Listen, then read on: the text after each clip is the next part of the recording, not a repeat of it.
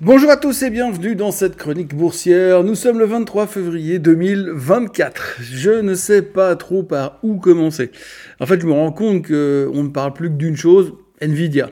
Nvidia a battu les attentes, Nvidia a déclenché un nouveau rallye technologique, Nvidia peut facilement aller encore plus haut, Nvidia est le meilleur titre que l'on puisse avoir dans son portefeuille, l'intelligence artificielle n'en est qu'au début de son cycle d'investissement et le potentiel est énorme, le reste du secteur de l'intelligence artificielle peut et va encore exploser dans les mois à venir, Nvidia a pulvérisé le record de capitalisation boursière accumulée en un jour, bref, Nvidia est la solution à tout et pendant 24 heures, il ne s'est plus rien passé d'autre.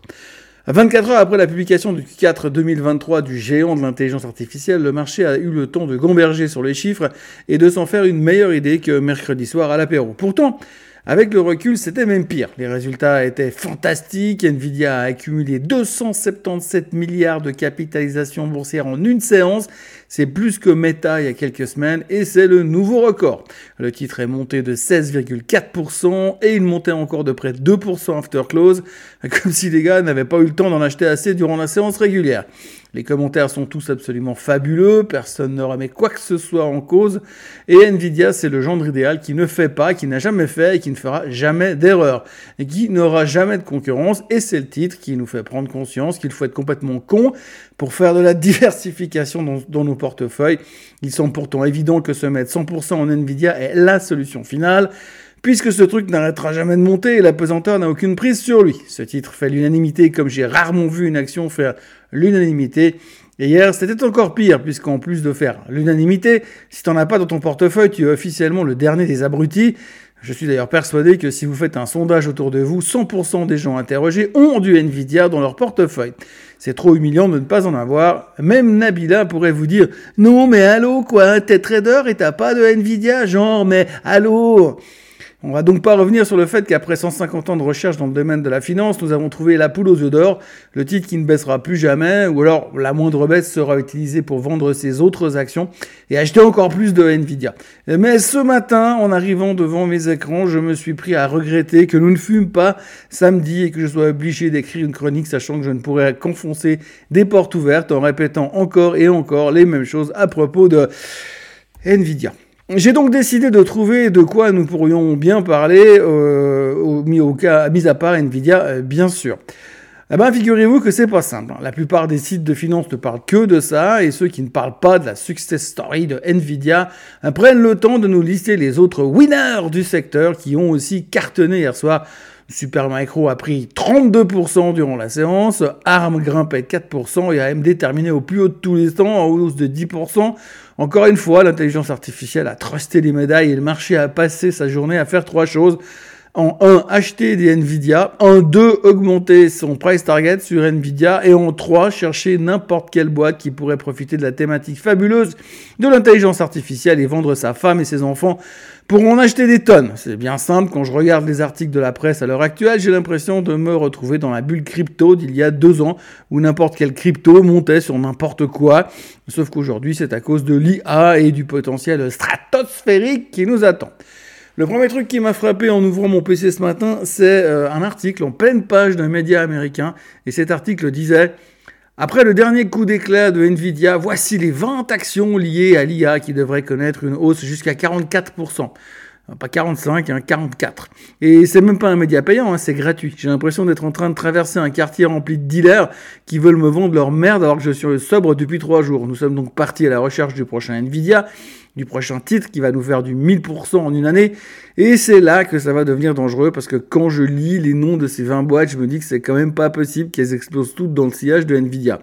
Apparemment oui, pourtant j'en connais pas la moitié de ces 20 boîtes, ce qui ne veut pas dire grand-chose, je vous l'accorde. Mais quand même, je reste pantois de toute cette confiance que l'on attribue à un seul secteur qui, aurait, qui est capable, euh, à, qui, qui, est capable à lui tout seul de faire exploser les indices euh, au travers de la planète, tous les indices. Non, parce qu'au-delà des 16% de Nvidia d'hier et des 277 milliards de market cap qui se sont ajoutés eux-mêmes, il ne faut pas oublier que le S&P a pris 2,11% et frise les 5100. Euh, l'objectif euh, le plus bullish des 5400 n'est plus très loin. Euh, l'année sera longue après. Le Nasdaq a pris 3%, le CAC et le DAX sont au plus haut de tous les temps. Et tout ça parce que Nvidia a battu les attentes de 10% et qu'ils disent que l'avenir sera brillant. Enfin, pas trop mal. Pourtant, j'ai cherché, hein. il n'y a pas des masses de boîtes qui font de l'IA en France, et encore moins qui sont dans le CAC, et pareil en Allemagne. Mais pour être franc, on s'en fout, parce qu'hier, nous étions dans un film de Disney, où les gentils, les gentils gagnent à la fin, et où Nvidia est le seul gentil du film. Pour conclure, je crois que l'on pourra garder le 22 février comme le Nvidia Day, et chaque année, on devrait obliger le marché à monter. Ce matin, le Japon bat un nouveau record d'altitude après 34 ans de régime. On se lâche à Tokyo et tout le monde est convaincu que ça n'est que le début de la hausse. La Chine et Hong Kong ne font rien. Le pétrole est à 78,11, l'or à 2031 et le bitcoin rebaisse à 51 150. Pour le reste, on notera que Block a publié un profit alors que l'on s'attendait à une perte. Le titre a pris 20% entre la séance et l'afterclose. Et on se demande si le cycle de croissance des véhicules électriques n'est pas au bout du rouleau après les chiffres de Rivian et de Lucid. Et puis, Autrement, il n'y avait pas des masses de choses à dire. On retiendra tout de même que la BCE a publié ses chiffres et a déclaré que le Bitcoin ne valait fondamentalement rien du tout. Et dans la foulée, ils ont annoncé une perte de 1,3 milliard. On se demande qui des deux ne vaut rien du tout, mais c'est une autre histoire. Il y a aussi un analyste qui a osé hier venir dire que le marché allait droit dans le mur et selon lui, la récession est imminente et pourrait faire chuter les actions de 26% car la baisse des taux va déclencher un cercle vicieux dans l'économie. La bonne nouvelle, c'est que le type en question, le stratège, pense que la baisse n'arrivera pas avant 2025. Ah, bah alors ça va On a largement le temps de monter à 6000 sur S&P 500 et à 1500 sur Nvidia. Et puis pour terminer, on retiendra que Google a mis en pause son système d'images générées euh, par l'intelligence artificielle parce que pour l'instant, il a créé pas mal d'images qui sont discutables d'un point de vue historique. Et Christopher Waller de la Fed veut voir plus d'évidence comme quoi l'inflation est en train de baisser en direction, euh, avant de baisser les taux justement. Euh, bah, s'il veut voir plus d'évidence que l'inflation baisse, il faut pas qu'il aille faire les courses. Hein.